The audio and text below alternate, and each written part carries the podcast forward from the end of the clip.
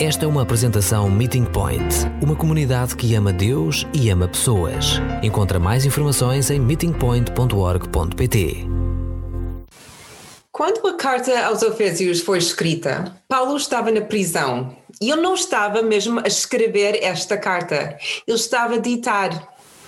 Como prisioneiro, ele teria uma guarda a vigiá-lo, um soldado romano, o gentio. Então imagine, enquanto lemos isto, que este soldado romano está a ouvir Paulo. Dia após dia, este soldado está a ouvir sobre o Evangelho de Jesus Cristo. E neste dia, Paulo começa a falar sobre o porquê de estar na prisão e sobre esse mistério. Aposto que qualquer um que estava a ouvir esta, que estava intrigado o que vale tanto que este tipo iria para a cadeira, para a cadeia por isso? E Paulo explica. Os primeiros cinco versículos notamos que Paulo está a, a, a, demorar um pouco tempo de chegar ao ponto. Ele diz onde ele está, o que ele está a fazer e o porquê que, que está a fazer o que está a fazer. Primeiro aprendemos que Paulo está na prisão porque ele insiste em falar sobre esse Jesus Cristo. E estes dois poderes, os judeus e os romanos, estão mesmo frustrados com a instância de Paulo e os outros. Nenhum dos grupos está particularmente impressionado com essa mensagem e continua a tentar convencer Paulo para parar de pregar. Eles usam insultos, espancamentos, prisão e, eventualmente, eles vão matá-lo. Mas, como sabemos, Paulo não para. Para ele, essa é a mensagem mais importante da sua vida. E sim, vale a pena morrer pela mensagem. E mais ainda, morrer pelo dono da mensagem. E quando estava a ler isso, quando estava a pensar sobre estes primeiros cinco, cinco versículos, eu fiz-me uma pergunta e comecei a pensar: até onde estou disposto a ir para este Evangelho? Paulo foi preso por causa dessa mensagem e estava bastante convencido que ia morrer por isso. Eu estou disposto a fazer isso? Quão longe qualquer um de nós irá para a mensagem de Jesus Cristo? Vamos dar a nossa vida por isso? A nossa liberdade? A nossa carreira? Daremos a nossa segurança financeira por isso? Dar o nosso tempo? Vamos passar algum tempo a orar, a orar pela mensagem de Jesus Cristo? Paulo continua a repetir-lhes o mistério que lhe foi partilhado. Versículos 3 a, a 6 a 13. Mais uma vez, como disse na semana passada, este mistério pode não parecer tão misterioso para nós, porque estamos a vivê-lo. Mas lembramos que para os Efésios, judeus e gentios, esta foi uma notícia chocante. Na época desta carta havia uma grande divisão entre judeus e gentios. Mas quando Jesus veio, as coisas começaram a mudar. Jesus tinha uma mensagem diferente. A mensagem dele não criou barreiras, derrubou-as. Interessava tanto os judeus como os gentios. Após a sua morte e ressurreição, quando os apóstolos começaram a pregar, os judeus estavam mesmo surpreendidos e os, gentido, e os gentios ainda mais espantados. Isto foi uma coisa incrível. Havia um Deus que morreu por eles e que queria um relacionamento com eles. Este, diz Paulo, é o grande mistério que Deus me revelou.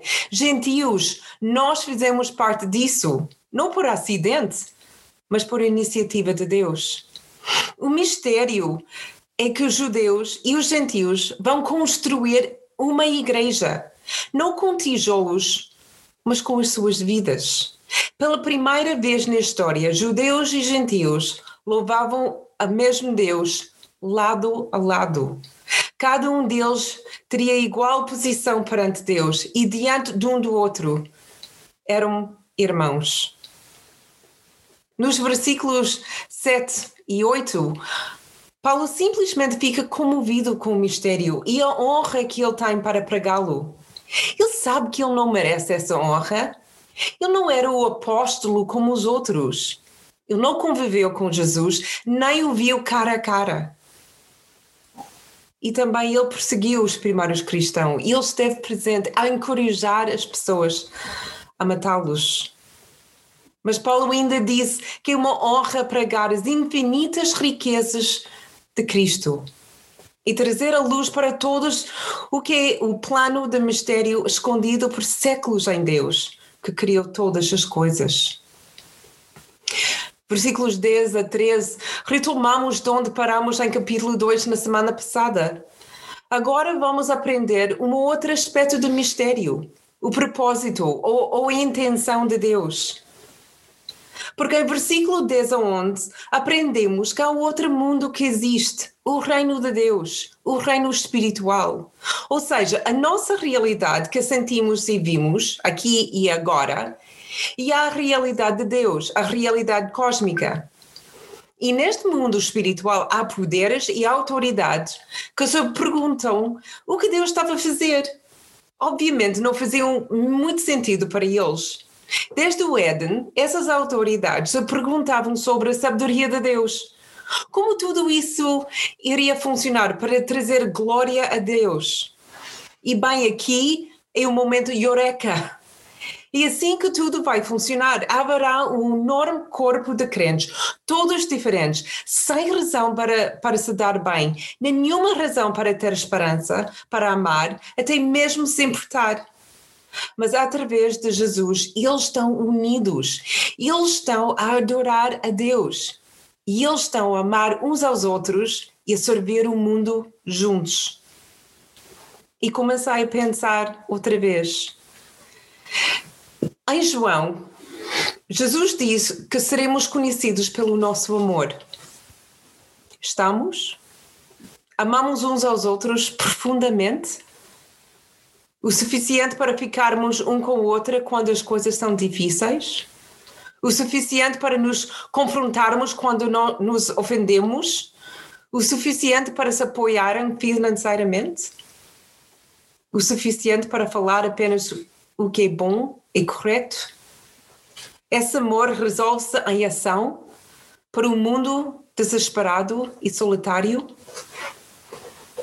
Versículo 12: Todas as terças-feiras à noite e sempre que, que os nossos GPS uh, se reúnem, vivemos na realidade e a verdade do versículo 12. É um privilégio incrível que os gentios, outrora pagãos, não teriam tomado com garantido mas agora eles podem ver perante Deus com liberdade e a confiança exatamente o que nós fazemos nos nossos grupos e nas terça-feiras. Nós também conseguimos estar perante Deus com confiança e orar juntos. E agora Paulo começa a orar de novo. Que vida de oração esta homem teve. No meio de uma carta, no meio de uma prisão, ele começa a orar incapaz de ajudar os Efésios sozinho, vira-se para aquele que pode. E há para mim uma lição. Paulo recomeça o tema de identidade em versículos 14 e 15. Joelha-se perante do Pai. Não só Deus, nem Salvador, nem Cristo, todos os nomes que Paulo usou. Mas ele está a bater no teclado de identidade mais uma vez. Deus não é apenas seu Pai, mas é nosso Pai. Todos aqueles que conhecem a Deus também deveria, deveriam ser o nome dele. Somos todos filhos e filhas. Não há mais divisões. Este mistério realmente nos permitiu ser uma família. Então, Paulo ora para duas coisas: força e poder. A primeira coisa é força. Esta força tem a sua fonte no fornecimento ilimitado de riquezas de Deus e, e, e Ele deu-nos através do Espírito. Ou seja, não tem nada a ver conosco. Isto é por graça. E Deus tem uma fonte interminável de glória. É rico com isso. Ele pode dá-lo a quem quiser. E Paulo continua a sua oração e pede que sejamos fortalecidos com poder por meio do Espírito em nosso ser interior.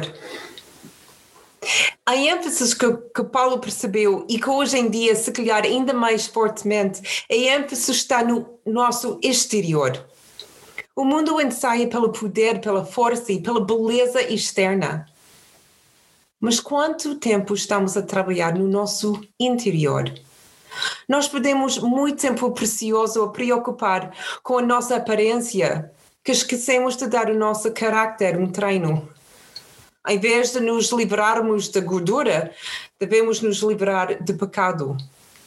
E em vez de remover as rugas com creme, devemos remover os maus hábitos. Em vez de cirurgia para eliminar gordura em excesso ou aumentar uma parte que nós não gostamos, devemos eliminar sentimentos amargos e as velhas mágoas e aumentar um espírito de perdão. Em vez de buscar receitas veganas, devemos cultivar o fruto do espírito. O propósito de trabalhar em nosso exterior é, é, geralmente para algum ganho temporário. Mas há um propósito muito diferente para trabalhar em nosso interior. A primeira parte do versículo 17 diz porquê. É para dar espaço para Jesus. Podemos tornar-nos tão corruptos no nosso pensamento, tão preocupados com outras coisas, que já não deixamos espaço para Jesus. É isso que diz no Apocalipse 13, 20. Olha, que eu estou a bater a tua porta. Se alguém ouvir a minha voz e abrir a porta, eu entro em sua casa e janto com ele e ele comigo. De alguma, de alguma, forma, de alguma forma, Jesus foi empurrado por fora da porta da igreja da Laodicea. E ele quer voltar a entrar, mas não vai empurrar pela porta abaixo. Não porque não seja forte o suficiente, mas porque ele quer ser convidado a entrar. O que habita nos nossos corações se não é Jesus? O que temos de deixar ir para permitir que Jesus habitasse completamente lá? É por isso que Paulo ora pela força sobrenatural. A batalha para a nossa mente, pela nossa atenção e pela nossa paixão é uma batalha difícil. Disciplinar-nos a lutar contra a apatia, o cinicismo, o consumismo, são batalhas para toda a vida. Cada uma dessas batalhas ameaça tomar o seu lugar nas nossas vidas, onde Jesus quer habitar. Por isso, devemos perguntar-nos: quem está a viver nos nossos corações? Quem sente-se completamente em casa lá? É Jesus ou outra coisa. A segunda coisa pela qual Paulo ora é poder. Mas é curioso como, como ele começa, a segunda parte do versículo 17, que estejam bem arraigados e alicerçados no amor. Trata-se simultaneamente de um facto e de um processo em curso. Estamos arraigados ou enraizados e no mesmo tempo estamos a ser estabelecidos. Assim como uma árvore, o processo de crescimento, enraizamento e estabelecimento não, não vão terminar, ao menos que a árvore morra. Estamos arraigados, enraizados, estamos a crescer. Quando se enraiza uma planta, significa que os, as suas raízes estão no solo e crescem. Quando uma planta é estabelecida, significa que está preso lá. Já tentaste uma vez tirar uma árvore estabelecida? É quase impossível. Algumas árvores são tão bem enraizados e bem aterrados que precisam ser rebentados com explosivos para tirá-los. Isto é quão profundo e estabelecido o nosso amor deve ser. Quem nós amamos? Quem não amamos? E porquê? O que tem de mudar no, no meu coração para mudar mais e melhor?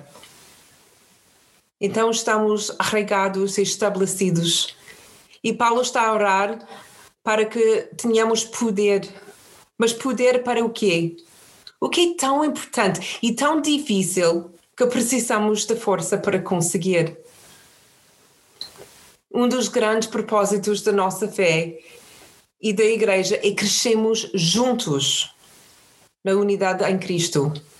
Há uma parte da nossa fé que é, que é muito pessoal. Precisamos ter um relacionamento pessoal e íntimo com Jesus Cristo.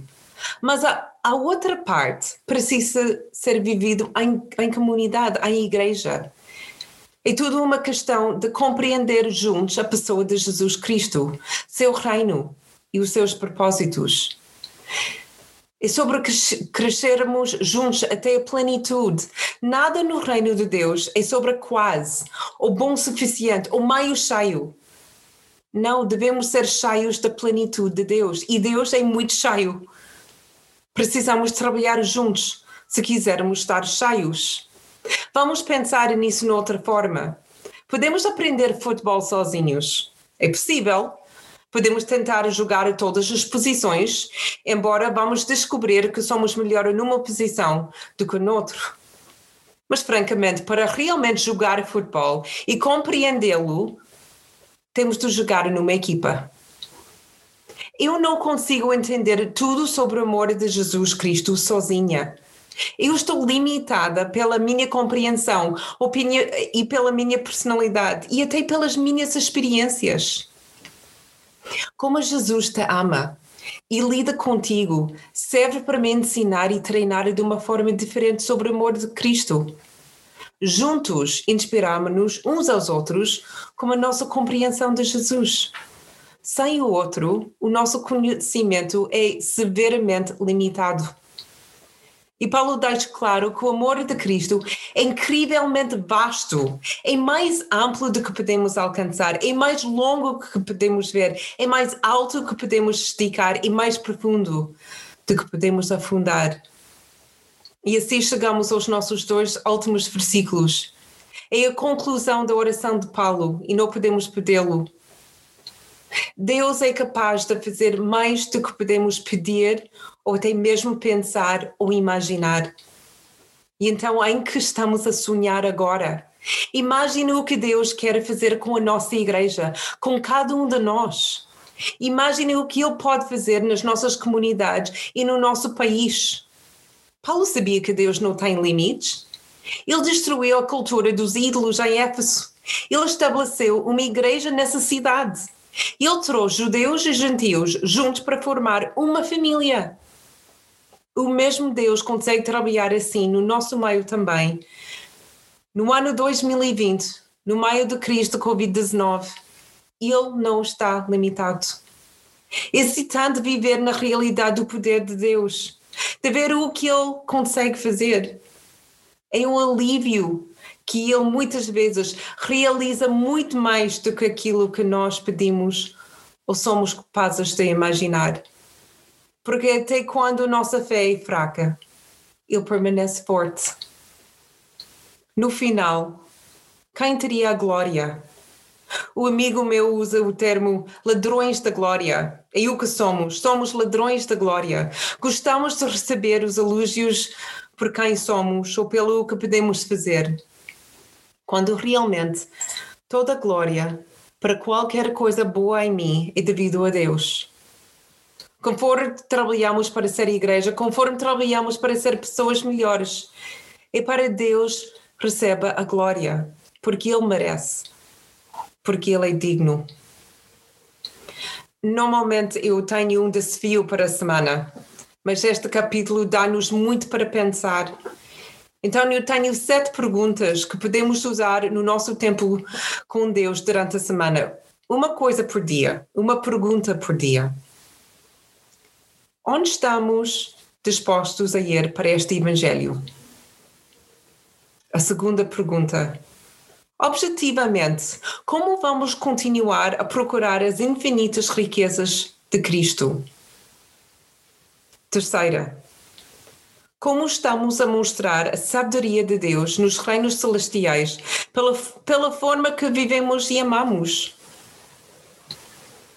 Estamos a trabalhar para fortalecer as nossas vidas interiores mais do que os nossos corpos? Como? O quinto, a quinta pergunta. Estamos enraizados e alicerçados no amor de Deus? De onde procuramos a nossa identidade? Permitirmos que Deus nos dê mais do que podemos pedir ou imaginar nas nossas vidas? Aceitamos o que Ele tem para nós com alegria, com fé e com coragem? E última pergunta. Qual foi a última vez que deste glória a Deus? Quantas vezes estás tentado de receber os louros em vez de dar os louros a Deus? Efésios 3, 20 e 21. Demos louvores a Deus, o qual, pela força que nos concede, tem poder para realizar muito mais do que aquilo que nós pedimos ou somos capazes de imaginar. Demos-lhe a glória por meio da Igreja e de Jesus Cristo, agora e para todo sempre. Amén.